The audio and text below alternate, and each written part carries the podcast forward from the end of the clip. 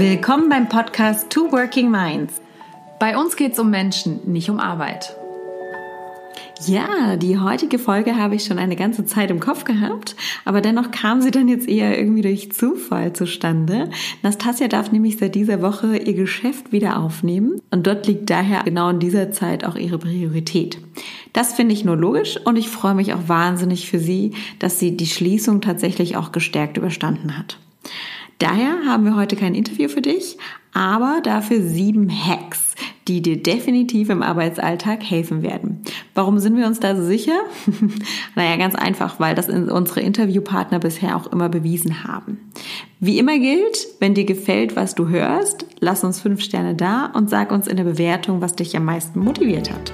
Und jetzt geht's los!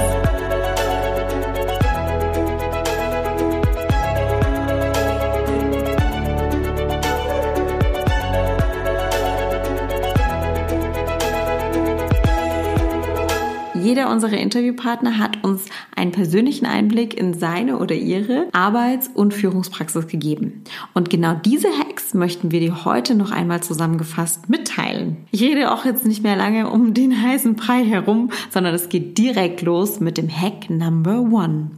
Aufgeräumter Arbeitsplatz, aufgeräumter Kopf.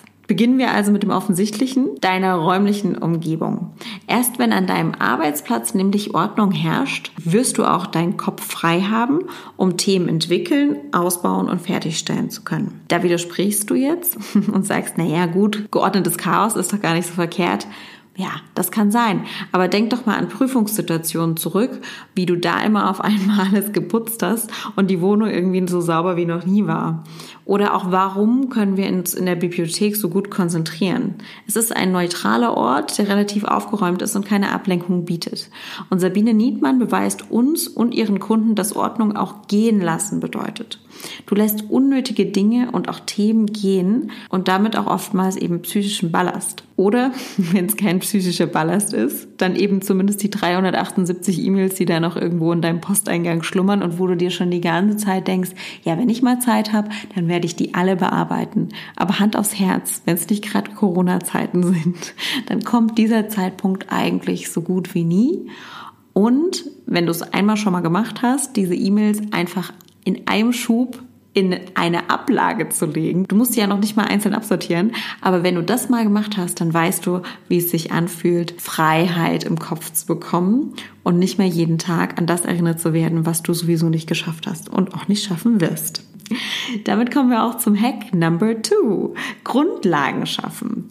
Das klingt total einfach und logisch, aber zu oft lassen wir uns doch im Beruf auch von den großen Themen locken. Große Projekte, große Ziele und Visionen. Ich denke, wir sind uns alle einig, dass wir auch genau diese Ziele und Visionen brauchen, um voranzukommen und wir wollen ja auch wissen, wo es hingeht. Aber dennoch können wir diese nur erreichen, wenn wir unsere Hausaufgaben machen. Und da heißt es Grundlagen schaffen. Unser erster Interviewgast, Adam Paul Taylor, ist Coach im Sportbereich und sieht in seinem Alltag nämlich immer wieder junge Gründer, die sich ausschließlich auf das Außen konzentrieren. Das Thema Backoffice mit umgesetzten Strukturen und einer grundlegenden Marketingstrategie fehlt da aber. Daher bleibt der Erfolg meist nur kurzfristig. Und zusätzlich erspart der Perspektivenwechsel von außen ins Innen auch reaktiv erzeugten Stress. Es lohnt sich also, die Hausaufgaben zu machen und Grundlagen zu schaffen. Hack Number three: Stärken, stärken. Ja, so oft geht es darum, dass wir in unseren Schwächen arbeiten und versuchen, diese im wahrsten Sinne des Wortes zu schwächen. Ja, in guten Führungstrainings heißt es Schwächen, Schwächen und Stärken, Stärken. Aber meistens geht es dann im Arbeitsalltag doch nur darum, unsere Schwächen irgendwie auszumerzen. Und lasst uns das jetzt nicht verteufeln, um Gottes Willen.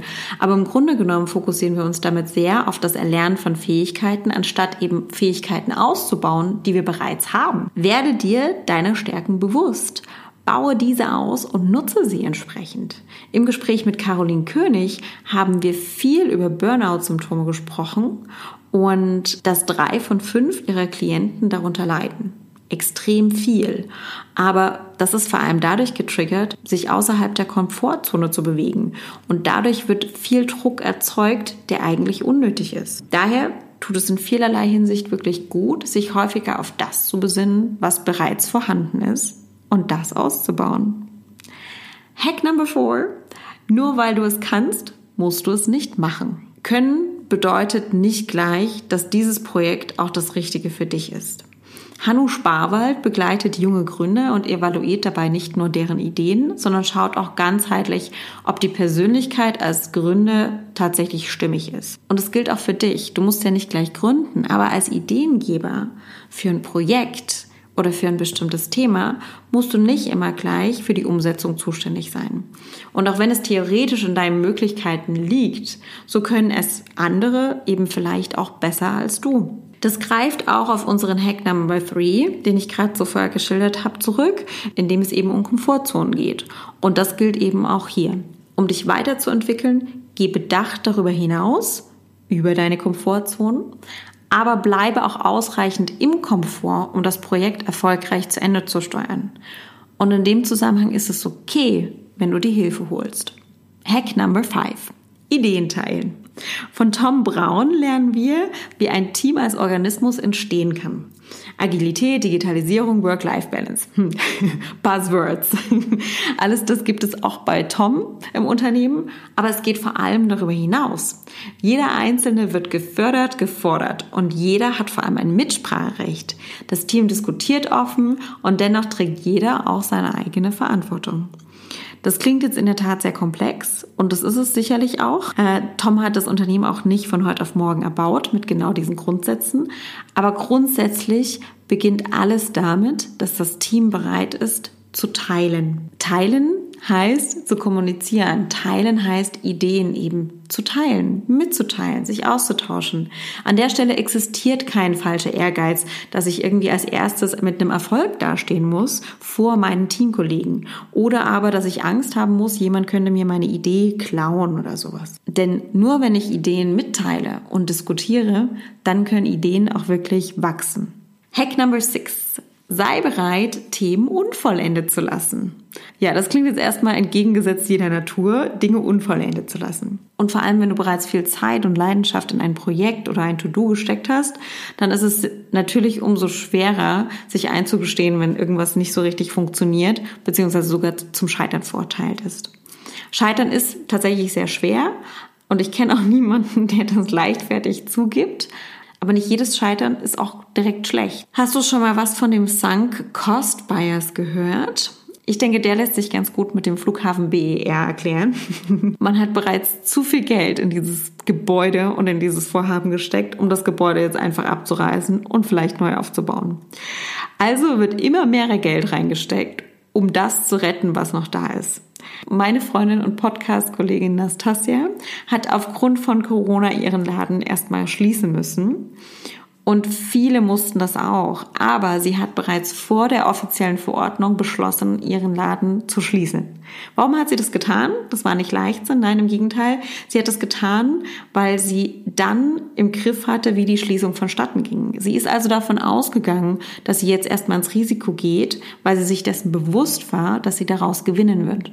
Und genauso war es am Ende auch. Sie hat vor allem Zeit dadurch gewonnen, um sich auf Alternativen konzentrieren zu können. Und heute, wir haben haben es schon eingangs gesagt zu dieser Folge, können wir auch berichten, dass genau das der richtige Ansatz war. Sie konnte weiterhin Umsatz generieren und vor allem auch ihre Kunden nachhaltig halten. Hack Number 7. Authentizität gewinnt immer. Ja, wenn ich authentisch bin, dann polarisiere ich. Verrät uns Simone Zander im Interview. Sie weiß, dass sie damit nicht jedem gefallen wird und das ist okay. Und nicht nur Simone, sondern eigentlich alle unsere Interviewgäste haben vor allem ihre Authentizität gemeinsam. Es ist okay, wenn du Dinge nicht beherrschst. Es ist auch okay, wenn du mal scheiterst. Und es ist dann vor allem okay, wenn du damit okay bist. So, und nur noch ein letzter Satz, bevor die Kalendersprüche aufgebraucht sind. wenn du deine Schwächen akzeptierst und du deine Stärken kennst, dann wirst du damit automatisch Erfolg erzielen. Und das klingt jetzt alles sehr platt, aber es ist wirklich von ganzem Herzen gemeint. Und nur weil es platt klingt, ist es nicht falsch. Und nur weil wir solche Themen im Kalender lesen können und gerade das Thema Authentizität vielleicht auch momentan sehr platt getreten wurde, ist es dennoch richtig und wichtig. Und damit haben wir unsere Seven Working Mind Hacks mit dir geteilt. Ich fasse noch einmal kurz zusammen, weil es doch wirklich sehr viel Input war. Hack Number One, aufgeräumter Arbeitsplatz, aufgeräumter Kopf. Hack Number Two, Grundlagen schaffen. Hack Number Three, Stärken stärken. Hack Number Four, nur weil du es kannst, musst du es nicht machen. Hack Number Five, Ideen teilen. Hack Number Six, sei bereit, Themen unvollendet zu lassen. Und last but definitely not least, Hack Number Seven, Authentizität gewinnt immer. Und wenn dich jetzt der ein oder andere Hack nochmal genauer interessiert, dann hör doch einfach in das komplette Interview rein. Wenn du dir nicht sicher bist, welches das ist, dann schreib uns. Und wenn auch bei dir der Mensch im Mittelpunkt steht und du Strategien hast, die du teilen möchtest, dann schreib uns gerne eine E-Mail oder via Instagram. Wir freuen uns auf dich und gemeinsam mit dir die Arbeitswelt menschlicher zu gestalten. Bleib gesund und bis zum nächsten Interview.